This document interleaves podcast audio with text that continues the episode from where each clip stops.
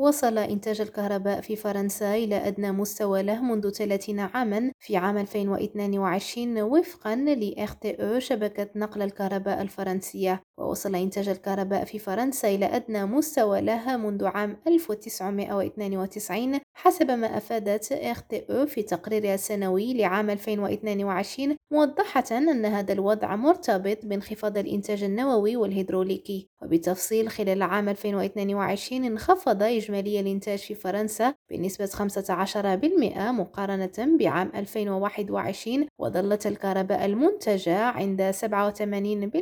من أصل خال من الكربون مقارنة بنحو 91% خلال الفترة ما بين 2014 و 2021 مريم معتضد ريم راديو berries